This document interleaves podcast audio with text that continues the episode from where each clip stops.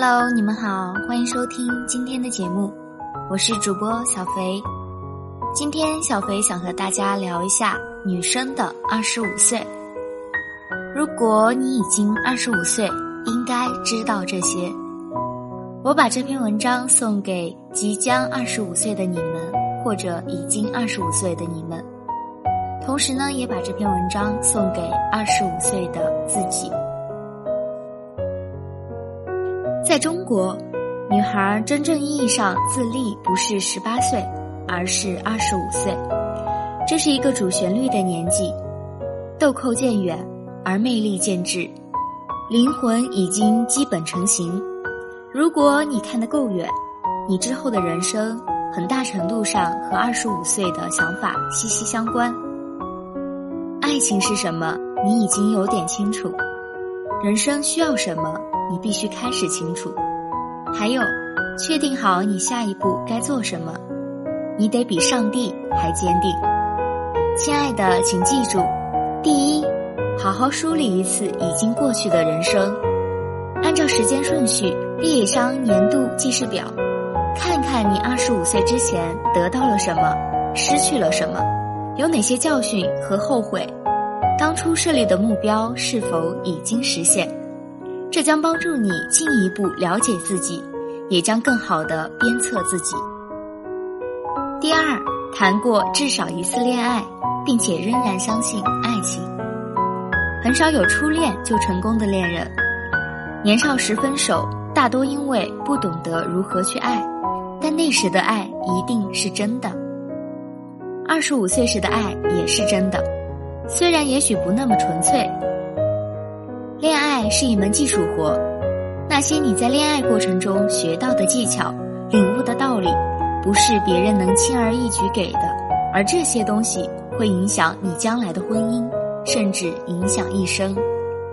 和爱的人谈恋爱，和适合的人结婚，你的人生会更圆满。我们来算一笔时间账：假如你的初恋二十岁，两年后因为毕业或者其他因素分手。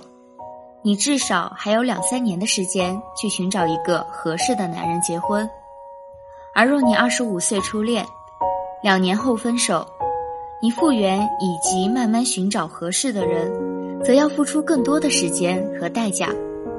当然，如果你与二十五岁时遇到的合适的初恋修成正果，那么恭喜你，你很幸运。第三，有能力。并且可以立即购买一件自己非常想要，但相对昂贵的东西。九零后大多晚熟，但此时你再也没有任何的理由拖延，你必须独立了。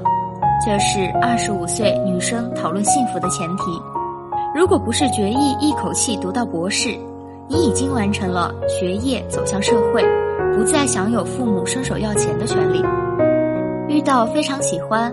或者一直很想入手的东西，试着买给自己，算是犒劳，也算是奖励。自己有能力奖励自己，这是素质，也是自信的来源。第四，别再指望全世界把你当公主。二十五岁最大的悲剧在于，仍然相信自己可以凭借美貌征服世界，征服任何一个优秀的男人。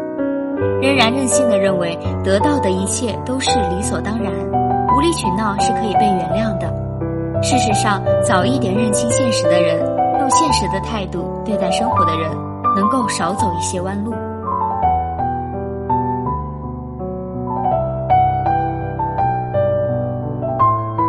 第五，不要把内心的骄傲摆在脸上，保持内心的骄傲，爱自己。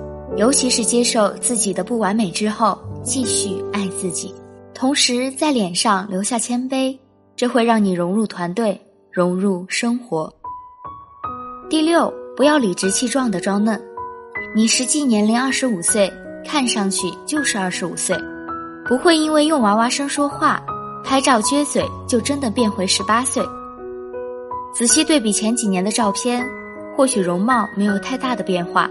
但你的眼神一定和几年前大不一样。每个年龄都有自己独特的魅力。相对于十八岁的不谙世事，如今更为懂事、大方、得体。第七，别再相信永远，享受当下。永远是一个并不存在的词，你现在一定得清楚，当下的快乐才是真正的快乐。二十五岁的你是人生中最好的时候，别用明天的忧烦来稀释今天的快乐，也不要用明天的快乐来扰乱今天本该快乐的步伐。事实上，能享受和累加快乐的人，能拥有更多的快乐。如果爱情现在时都是郁闷的、纠结的，将来一定也好不到哪儿去。第八，不要再被心动牵着鼻子走。女生总喜欢被感觉冲昏头脑，相对外表和才华，此时应该考虑个性、家庭、教育背景等因素了。人生最终幸福与否，爱情是基础，但不是全部。两个人的互动、思维方式是否同步也至关重要。心动终究会消失，甚至会消失到你怀疑它是否真实的存在过。第九，你已经过了暗恋的年龄，如果很喜欢一个人，就大大方方的告诉他吧。即使失败了，也没什么大不了。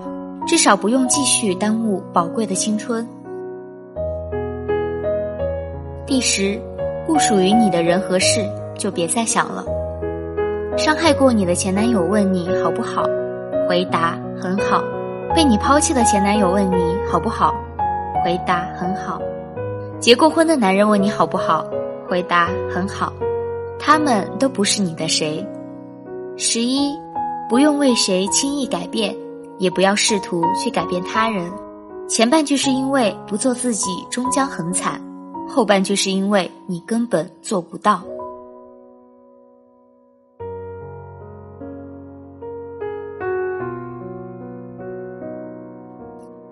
十二，你这个年纪最贵的护肤品应该是眼霜，最好的化妆品应该是微笑。熬夜、不良生活习惯，眼睛都不会说谎。眼神也没法化妆，浓妆只会加速你的衰老。二十五岁，你还没有到图强的年纪，把买化妆品的钱用来买护肤品吧，买一支好一点的眼霜，购入自己的第一支精华，做好保湿，做好清洁，早点睡，你的微笑真的很美。